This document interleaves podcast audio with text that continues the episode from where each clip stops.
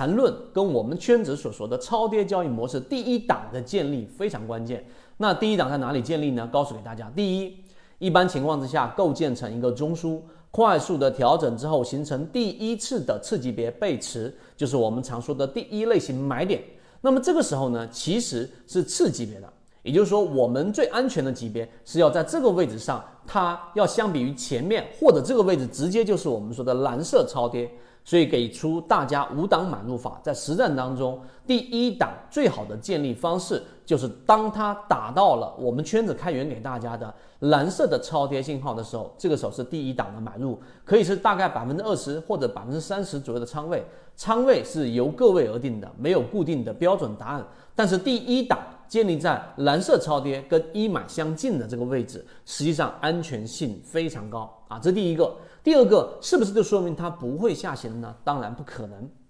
蓝色超跌，就像我们最近给大家开源，给大家去连续性跟随的金鱼报九啊，这一波已经又出现了一波百分之二十的上涨，从我们所说的蓝色区域附近，那这里面有一个成功概率。金鱼报九的，我们说的这个标的，它是达到了百分之七十六点多，所以这个就是我们说的第一档。第二档是多少呢？往下大概百分之十到百分之二十左右。那么这种情况之下呢，第二档我们会放在在交易模型当中放在第二次蓝色超跌，也就是我们常说的双底。因为第一次蓝色超跌已经形成恐慌了，那么第二次再形成蓝色超跌的这种情况之下呢，实际上是在一种极端的情况之下，所以第二档的位置可以再增加可能百分之二十，所以第一部分百分之二十加上第二部分的百分之二十，这两个部分加起来就接近百分之四十左右的仓位了，这是第二档买入法。那你说有没有第三次蓝色超跌啊？以圈子目前的数据来看，除了零八年那样的暴跌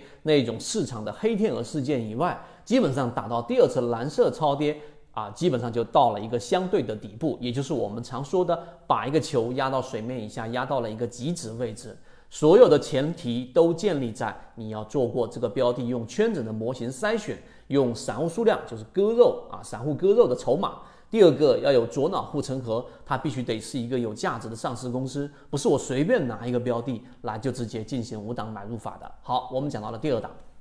那第三档是哪个位置呢？第三档实际上你已经建立了大大概百分之四十左右的仓位，在一个相对底部的区域。第三档我们在我们的圈子模式当中的第三档，大致基本上就会处于我们常说的第一次突破之后的回踩。也就是我们常说的黄金买入点。那第一次突破呢，一定是以我们常说的一脚踹开，可以是涨停板，可以是连续性的这种大阳线来突破在底部形成的这个小的中枢。然后这个突破很多时候你把握不到的，千万不要以为你的第三档是建立在这个突破之前的起爆点。这个第一个涨停板和第一次突破往往是快速你无法捕捉的。但是，当它回踩之后，再出现次级别上的一个背驰，就是我们常说的第二类型买点。那么这个时候呢，就是我们的第三档的一个介入位置。那这个第三档和刚才我们所说价值分析的就不是一个概念了，因为前面所讲的完全就是基于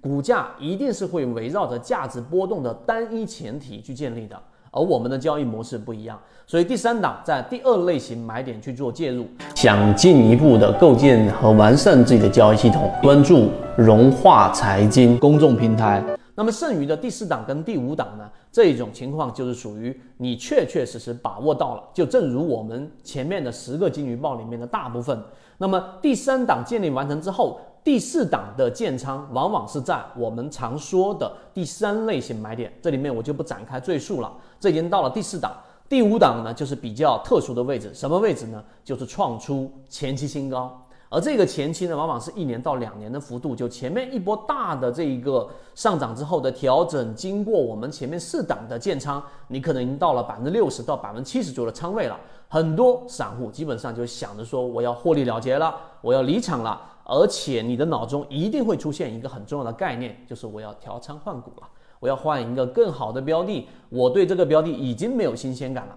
但我们所说的第五档是很少出现，但一旦出现之后，你是否能够真正的把握到所谓的金鱼？我们说的这种标的的长期利润就在于这个地方。之前我们讲过的华兰生物，包括我们说的这个弗莱特，以及到现在的金鱼报九。啊和金鱼报八、金鱼报七在不断启动过程当中会遇到的就是创出前期新高。一旦创了新高，这个时候筹码所表现出来的就是满盘获利无抛压。那么这种情况之下，一旦突破历史新高，出现第一次回踩也好，第一次空中加油也好，只要它的资金是持续性流入的，我们开源的活跃资金，并且在小级别上并没有出现背驰，也就是常说的非背驰类上涨，这个上涨是没有背驰的。那么在第五点的时候，你甚至还要做这个加仓，于是你就可以把握一波比较长期的利润了。